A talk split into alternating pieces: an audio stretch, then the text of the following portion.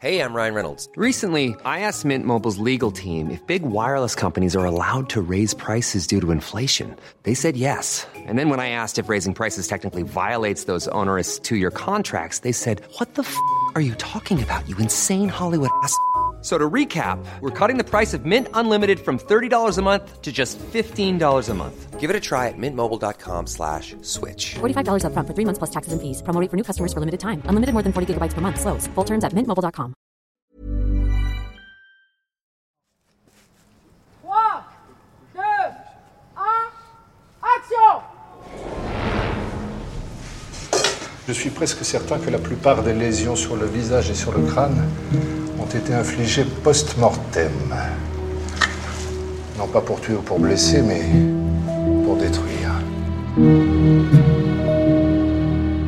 Moi, il se trouve que j'avais voulu assister et que j'ai assisté à une autopsie pour voir ce que c'est. C'est intéressant de montrer avant, pendant, après ce qui se passe dans la tête d'un policier. Euh, voilà, dans les fictions classiques, euh, il sort de la salle d'autopsie en disant c'est atroce, faut vraiment qu'on trouve le salaud qui a fait ça. Et puis en fait, euh, deux minutes plus tard, le policier a complètement oublié qu'un gamin était mort. Il a complètement oublié qu'il a assisté à un, spectacle assez choquant, qui est difficile à supporter. Euh, on sort, on, sent la mort. Je, quand je suis sorti, j'avais l'impression d'avoir la mort dans le nez, dans la gorge, etc. C'est comment dire, je ne veux pas surdramatiser la chose, mais voilà, quand même, c'est, ce sont des choses qui sont réelles. C'est pas quelque chose avec laquelle on peut plaisanter. Vous vous sentez pas bien, lieutenant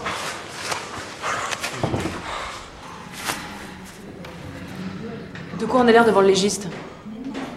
C'est pas ta première autopsie? J'aime pas ça, j'aime pas ça. Je- Tu sais très bien qu'il faut pas regarder le visage. Il n'y en avait pas de visage, justement. Il n'y avait plus rien. Alors je suis Thierry de Pambourg, je suis directeur littéraire et j'ai occupé la fonction de directeur littéraire sur Engrenage sur les saisons 1, 2, 3 et 4. J'étais chargé justement d'assurer le travail autour de l'écriture, euh, autour des scénarios. C'était mon, mon travail de trouver des idées, de trouver des auteurs et d'organiser tout ça pour aboutir à un scénario dialogué. J'avais une collègue de, de bureau dont l'ami d'enfance avait épousé un commissaire de police. Elle a organisé un dîner à la maison et lors de ce dîner, j'ai discuté avec ce commissaire et j'ai découvert que je ne connaissais absolument rien à la police, au monde de la police et de la justice et que donc depuis plusieurs années, je m'occupais de direction sur des séries policières ou parapolicières avec mes camarades scénaristes en racontant n'importe quoi. Et ça, ça m'a à la fois euh, amusé et attristé parce que je me dis c'est pas bien, c'est pas bien. Il faut que les choses changent Euh, en télévision. Il faut qu'on propose des choses aux gens, leur disant bah là on va vous dire que ça va être juste, que ça va être un peu plus réaliste. Et là pour une fois ça sera vrai. C'est un pari pas évident d'être réaliste, surtout de, réussir à se documenter dans certains milieux qui sont des milieux fermés.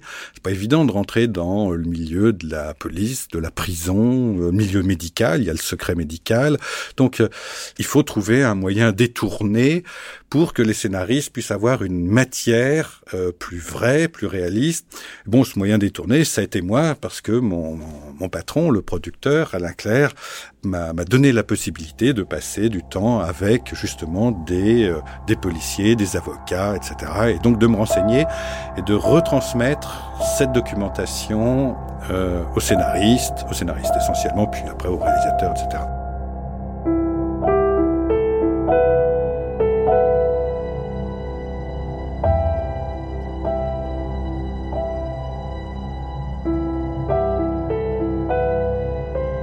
je vous accueille dans notre atelier euh, et dans cet atelier, donc nous fabriquons euh, très artisanalement des prothèses, des faux mannequins pour le cinéma, plein d'autres choses aussi, et notamment tous les cadavres et les effets spéciaux de maquillage qu'on a pu voir dans la série Engrenage. Jean-Christophe Spadassini, chef des effets spéciaux. Nous avons commencé à travailler sur la série Engrenage dès le début, en fait. On a eu beaucoup de chance. On venait de faire, euh, quelques années avant, le film de Mathieu Kassovitz, euh, Les Rivières Pourpres. On avait fait un mannequin qui avait un peu marqué les esprits. Euh, on n'avait pas du tout l'habitude de montrer ce genre de choses encore à la télévision. Il fallait surtout pas euh, montrer une goutte de sang pour pas effrayer les spectateurs. Et pour la première fois, donc, on nous demandait de réaliser des effets spéciaux qui allaient vraiment montrer à l'écran. Et d'ailleurs, il y avait des descriptions assez terribles de meurtres. Et nous, on a tout de suite proposé des choses assez euh, euh, subtiles et même pas trop sanglantes pour pas effrayer les gens comme on avait l'habitude de nous demander. Et en fait, euh, je crois que les gens à Canal ont vu les rushs et ont appelé Son et Lumière, la production, pour leur dire mais c'est pas ça qu'on veut. Ce qui est décrit dans le scénario, on le veut à l'image. Donc on a préparé les séquences pour la jeune femme qui est retrouvée dans cette benne à ordures, qui a eu le visage euh, entouré d'un linceul euh, et d'un sac en, tissu comme ça, et, qui s'était fait euh, défoncer le visage au marteau. hein, voilà. Donc là, on, s'est un peu lâché, on va dire, et tout le monde était très content. C'était vraiment horrible. On avait beaucoup de références dans des bouquins de légistes. Dans cette série, on a vraiment, vraiment, vraiment pu pousser les choses loin. Quand on voit un, homme brûlé, il est vraiment brûlé, quand carbonisé. Quand on voit un homme ouvert sur une table d'opération, il est vraiment ouvert sur une table d'opération.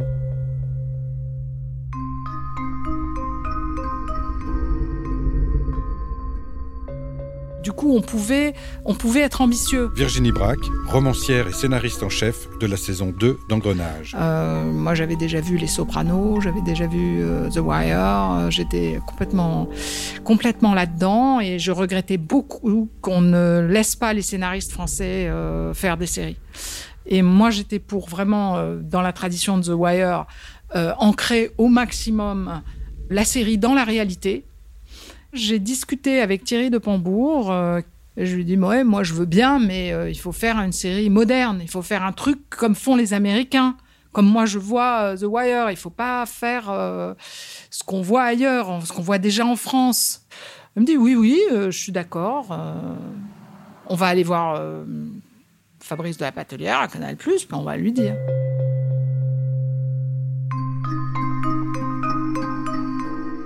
Navarro, Julie Lescaut, l'Instit, euh, ils comprenaient tout. Anne Landois, scénariste en chef des saisons 3, 4, 5 et 6 d'Engrenage. Et ils arrivaient à, c'était des redresseurs de tort, à régler les problèmes des uns et des autres, sans que ça ait d'impact sur leur vie. Et quand on a commencé à découvrir les séries américaines, que ce soit Les Sopranos, New York Police Blues, on a brusquement réalisé la possibilité pour les auteurs de créer des personnages complexes, qui échouaient, très proches de nous, parce que tout simplement un peu euh, fragiles, parfois nuls. Bon, on en est où de cette affaire là Je me casse, j'en ai ras le cul. Tu vas où? Attends, il y a qu'à lui faire un lavement. Son consentement impossible. Non, mais de consentement de quoi? Attends, il a, rien- il, a, il a rien dit compte depuis tout à l'heure. Ça va, arrête. euh. T'as t'as pas réussi à le faire parler? Réussi, non mais tu me prends pourquoi euh, Ça va Putain, tu me colles là toute la journée, je suis quoi moi? Bah tu sais pourquoi t'es dans la merde. Pourquoi je suis dans quoi? On était vraiment parti avec l'idée de faire une série très très proche de la réalité. Encore une fois, pour se démarquer des autres chaînes. Fabrice de la Patelière, directeur du département fiction de Canal+. Et en France, la série euh, Police District d'Olivier Marchal, qui avait été produite par Kappa et diffusée sur M6, avait marqué. C'était euh, une série policière euh, qui se passait à Paris, autour d'un groupe conduit par un personnage joué par Olivier Marchal. Et on était dans une violence et une noirceur très inhabituelle en France. En France, il faut se rendre compte que les grands héros euh, populaires, notamment du côté du policier, c'était euh, Navarro et Julie Lescaut. Donc des personnages qui au fond étaient très positifs. Euh, Navarro et Julie Lescaut parvenaient à résoudre les affaires à la fin de chaque épisode avec une certaine droiture, avec une certaine morale. Ça avait très très bien fonctionné et ça fonctionnait encore très bien à l'époque. Mais nous, on voulait aller un peu contre ça, avec des personnages plus ambigus. Donc on a vraiment travaillé sur la documentation énormément. Et pour réduire un être humain en cendres, il faut 3 heures, à 2500 degrés. Et celui-ci est loin d'être en cendres. On a bien une désolidarisation du squelette au niveau de la tête et une disparition des traits. Mais la position fœtale est très caractéristique d'une combustion lente. Euh, regardez. Thierry Pampour voulait euh, partir d'une vraie histoire policière pour ensuite aller vers la fiction et non pas l'inverse. Il y a beaucoup de, de séries qui sont faites de façon inverse. Éric de Barahir, commissaire de police et co-scénariste des saisons 2, 3 et 4 d'Engrenage. Il allait dans les commissariats à la d'anecdotes et donc voilà, il essayait d'avoir un petit peu l'ambiance, avoir des voilà, avoir des, des histoires policières, des anecdotes et tout. Et donc on a commencé à parler, et puis je lui ai raconté l'histoire policière, il a trouvé ça très bien, donc il m'a demandé de les écrire, il a trouvé ça très bien aussi, et puis après il m'a demandé d'écrire euh, l'arche policière de la saison 2. Donc euh, j'ai proposé plusieurs thèmes. Euh, on a défini euh, l'axe de travail sur une affaire de trafic de stupéfiants dans une cité. Et donc ça a été validé par Canal. Et donc là-dessus, j'ai fait une espèce de pré-arche policière sur voilà sur ce qui m'était arrivé. et donc j'ai fait un mix de plein de plein d'histoires qui m'étaient arrivées au cours de ma carrière.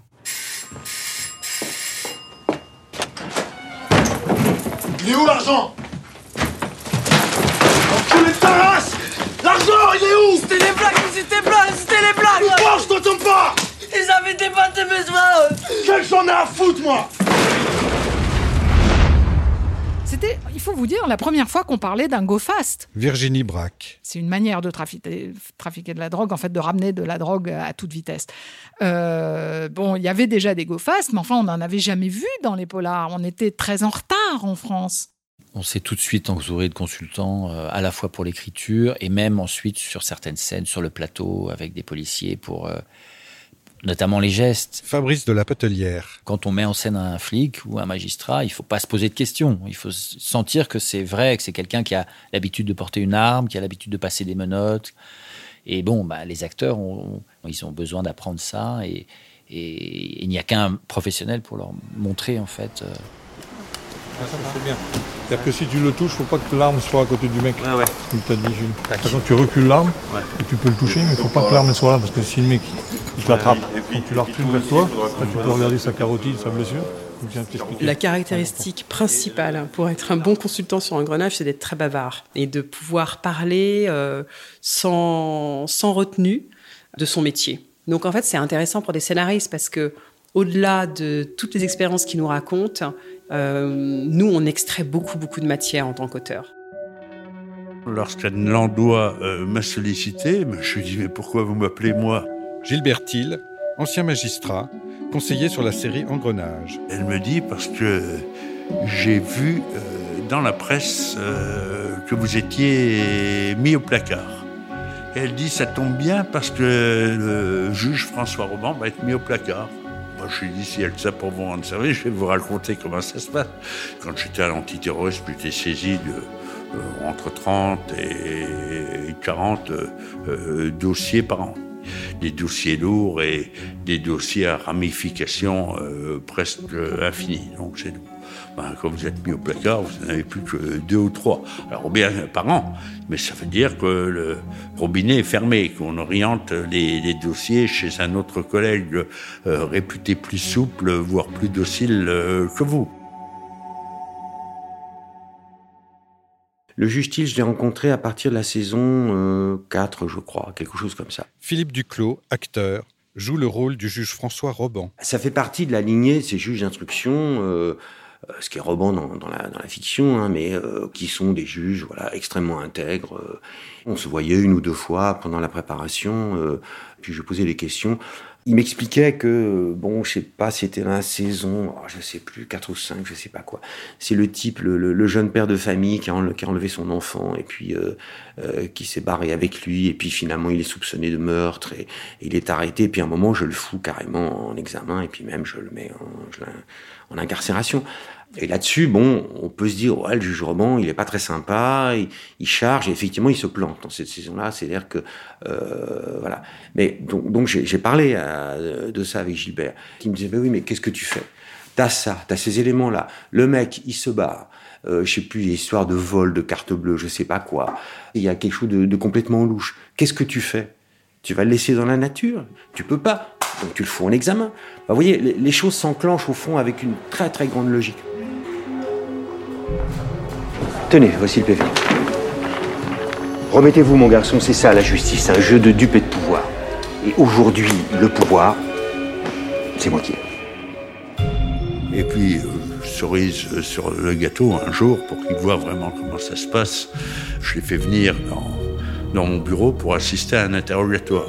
L'activiste corse qui était dans mon bureau, euh, qu'est-ce que vous voulez, euh, il regarde beaucoup de la télévision, il a tout de suite reconnu. Donc, euh, je, je lui ai dit euh, aux mises en examen, bon, euh, j'ai accepté qu'il assiste, dans tel but. Il dit oui, oui, il n'y a pas de problème. Mais j'ai dit à mon activiste, méfiez-vous, il est encore plus vache que moi.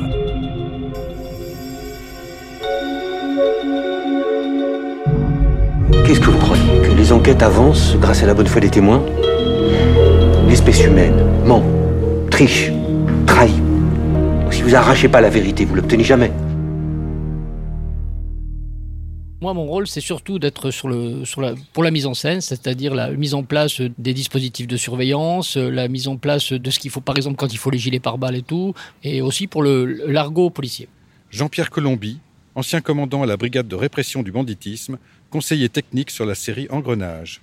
Autant les metteurs en scène que les acteurs euh, viennent me consulter, comme on dit, surtout les acteurs, et je pense surtout à, à Caroline Proust, qui vraiment se veut se, se figer dans le rôle de la chef de groupe en utilisant tous les, les comportements et tout le jargon policier. On ne peut pas prendre le risque de les laisser partir. Hein. Non, si vous nous désignez, ben, on tape une perquise et on les serre avant qu'ils disparaissent des radars. Et j'ai eu le plaisir et le bonheur d'être, à partir de la saison 5, d'avoir un, un rôle. Alors, euh, ben, le, le rôle, c'est le rôle de JP. euh, c'est un, des hommes du groupe de, de Lorberto. Bon, je me suis fait un peu charrier parce que dans la vie euh, réelle, j'étais commandant de police, donc chef de groupe et chef de section. Là, je me retrouve un des moins gradés dans le groupe. Donc là maintenant, ce que j'ai jamais fait, par exemple à l'image, je faisais du café pour le groupe, je l'ai jamais fait avant. Donc là, je me fais un peu charrier. Cette série est vraiment, vraiment, vraiment appréciée par tous les, les policiers parce qu'elle vraiment, elle reflète un peu la réalité du travail et la réalité de l'ambiance et de tous les, comment dire, les soucis et euh, qu'ils peuvent rencontrer au cours de leur, de leur boulot.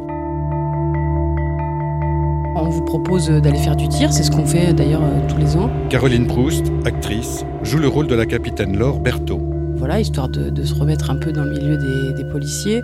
Il y avait quelqu'un qui, a été un conseiller police. Il y a toujours un conseiller police, comme il y a un conseiller justice aussi en permanence euh, pour euh, accompagner euh, le tournage. Ce qui si bien que dès qu'on a une question de crédibilité, de voilà, bah, on la pose et puis elle est résolue instantanément. Donc c'est ça qui fait qu'il y a cette véracité dans la série.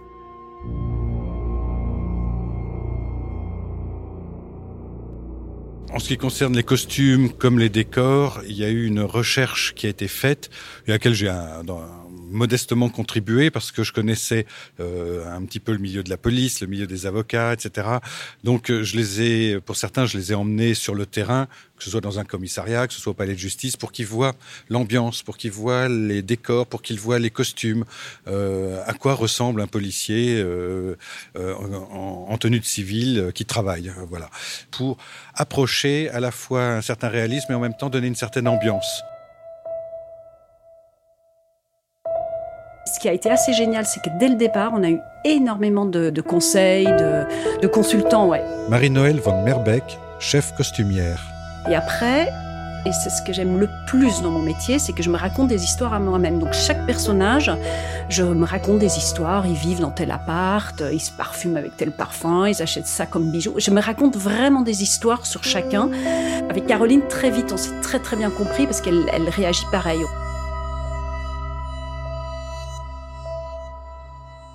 Je me suis inspirée des costumes en fait, pour aller dans le sens des, des costumes.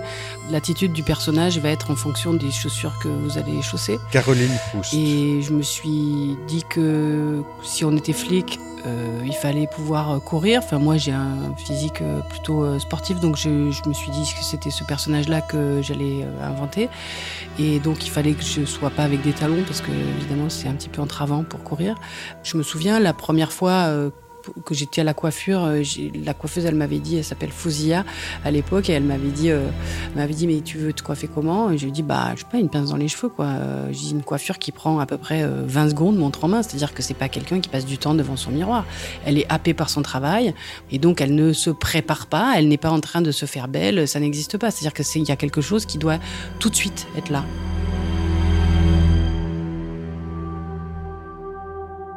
Je regarde beaucoup, beaucoup, beaucoup aussi- ce qui se passe autour de moi. Marie-Noël von Merbeck. Par exemple, à chaque saison, euh, euh, quand il y a une saison sur les rappeurs, j'étais à des concerts de rap, chose que j'avais jamais fait. Euh, quand on a fait la saison sur les prostituées de l'Est, j'ai été dans des quartiers de Paris où jamais de ma vie j'aurais osé mettre les pieds, mais j'ai été voir. Enfin, on essaye de, de- de faire au, au plus juste de ce que ça peut être dans la vie. Dans les prisons, tout le monde regarde Engrenage, quoi. Philippe Duclos. J'ai rencontré plusieurs fois des, ex-détenus, des jeunes gens, tout ça. euh, Je leur disais ah bon, tout, le monde connaît, tout le monde connaît Engrenage, quoi, parce que ça parle, bah, comme il dit, ça parle d'eux aussi, quoi. Et donc là, j'ai eu beaucoup de témoignages aussi, euh, voilà. Donc c'est très intéressant, ça, de voir ça. ça. ça traverse un peu toutes les couches de la société Engrenage, quoi.